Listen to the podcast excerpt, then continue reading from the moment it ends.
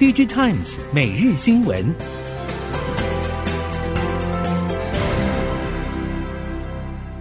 听众朋友们好，欢迎收听 DigiTimes 每日新闻，我是翁方月，现在为您提供今天的科技产业新闻重点。首先带您关心，苹果与美系网通晶片龙头博通最新签订数十亿美元规模的供货合约。对此，外界联想到与苹果自研晶片以及与高通之间的竞合关系。首席 RF 晶片供应链业者提出三点业内解读：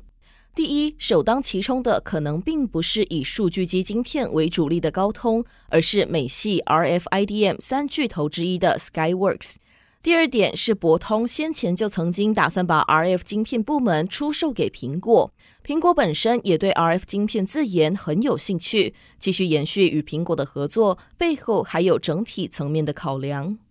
第三点解读则是既有的博通供应链，包括亚系 PA 化合物半导体封测业者地位不变。后续经济景气短期内还是偏向悲观，苹果是否对于在 RF 自研晶片计划先有所保留，或是进一步吸收博通和高通技术，回头开发自研 RF 晶片，将是系半导体和化合物半导体供应链都持续关注的话题。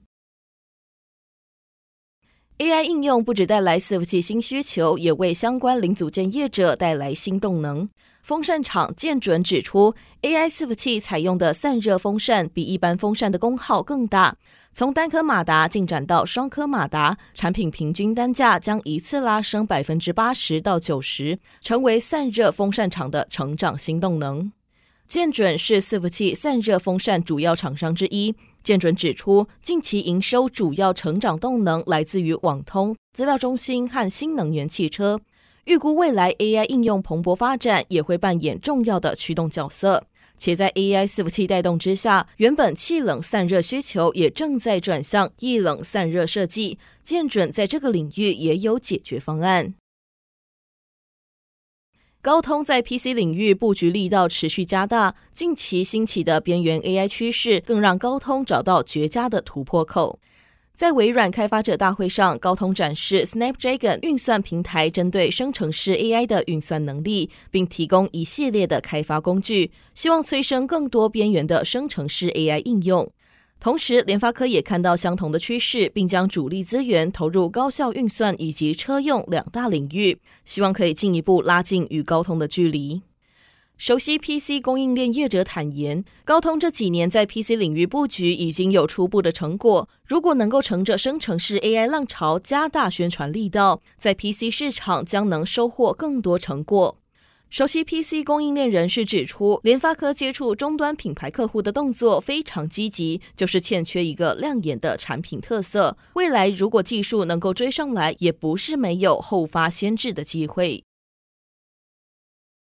受到市场需求下滑与业者去化库存等因素影响，今年第一季超微和 Intel 营收双双呈现下滑的情况。不过，因为超维 Zen 微架构系列处理器比 Intel Core 系列处理器更受到市场青睐，就出货占比而言，当季超维市占持续扬升。不过，Intel 在 PC 客户端市场中所面临到的最大威胁，可能并不是来自超维，而是来自 ARM 架构阵营。随着苹果 M 系列处理器迅速在市场中站稳脚步，再加上配备 ARM 架构处理器的 Chromebook 等产品助阵，第一季 ARM 架构处理器在 PC 客户端市场中的出货占比已经攀升到将近百分之十五，创下历史新高。而在像是高通等业者也在积极开发 ARM 架构 PC 处理器的助阵之下，预计未来 ARM 架构阵营还会继续蚕食 X86 处理器在客户端市场中的市占。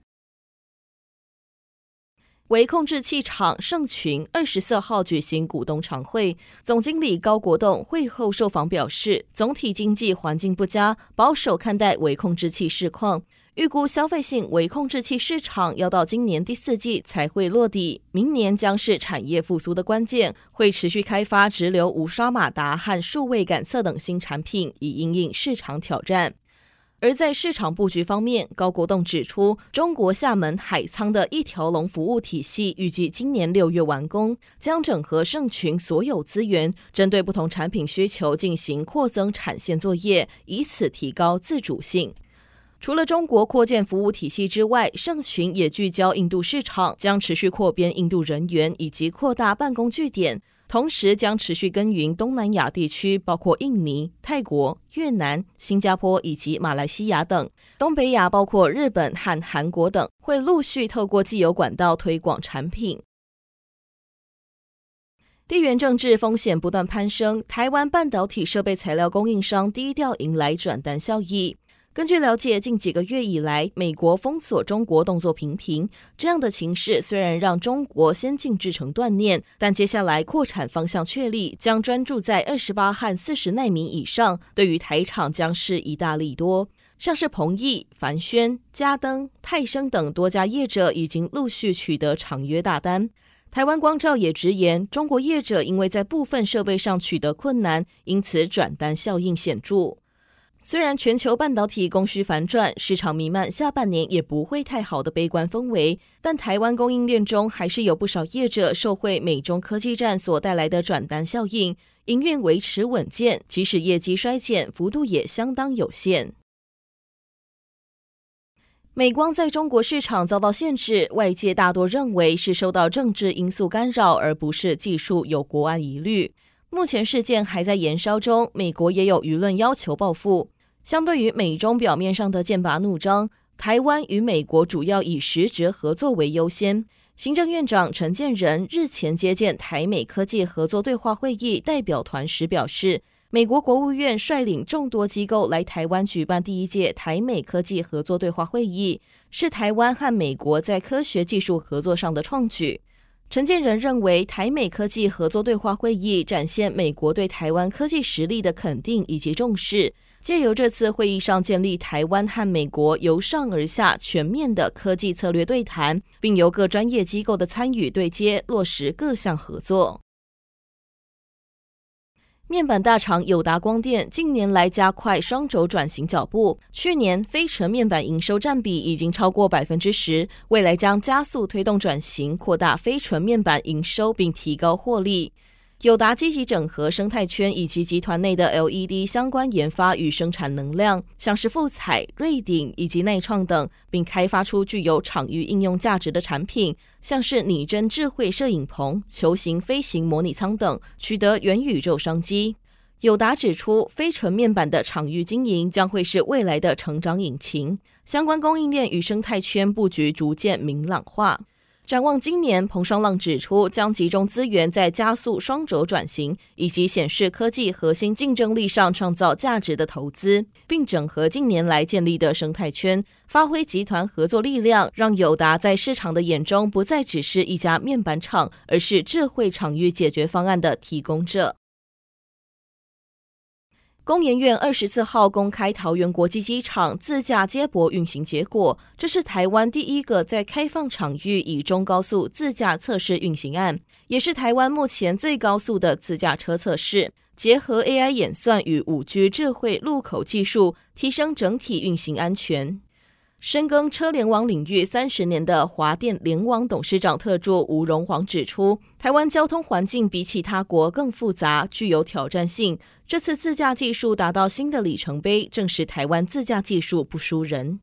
对此，经济部承诺将持续推动无人载具产业发展，未来四年至少会投入新台币五十亿元，达到更高的国际竞争力。